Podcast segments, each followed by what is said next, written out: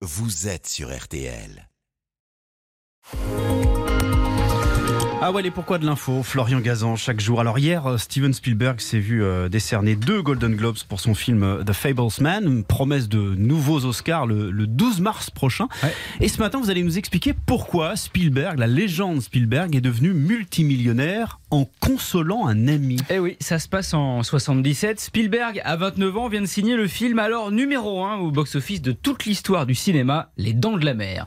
Il est en Alabama où il tourne Rencontre du troisième type et il reçoit alors un coup de fil de son meilleur ami complètement déprimé. Alors, qui est ce meilleur ami? Eh bien, Marina, un autre jeune réalisateur qu'il a rencontré dix ans plus tôt à USC, à l'université de cinéma du sud de Los Angeles, son nom, George Ah, Lucas. Mais qu'est-ce qu'il a, notre Georges Jounet Ah bah il a qui bah il a qu'il a commencé le tournage de la Guerre des Étoiles et ça se passe très mal.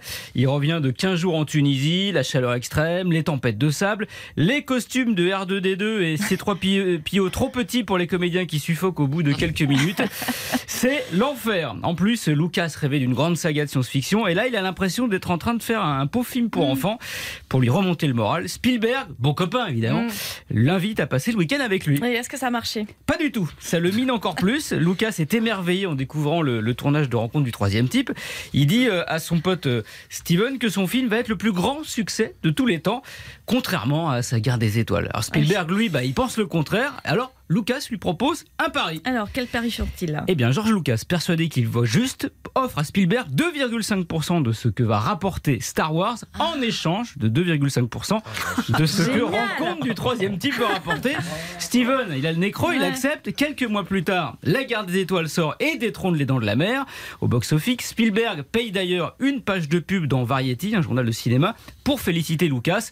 On y voit R2D2 en train d'attraper le grand requin blanc avec une canne à pêche Et, et donc ça lui a rapporté combien ce pari? Autour de 50 millions d'euros. Et ces 2,5% continuent encore à rapporter de l'argent chaque année à Spielberg, dont la fortune est estimée aujourd'hui à 4 milliards d'euros.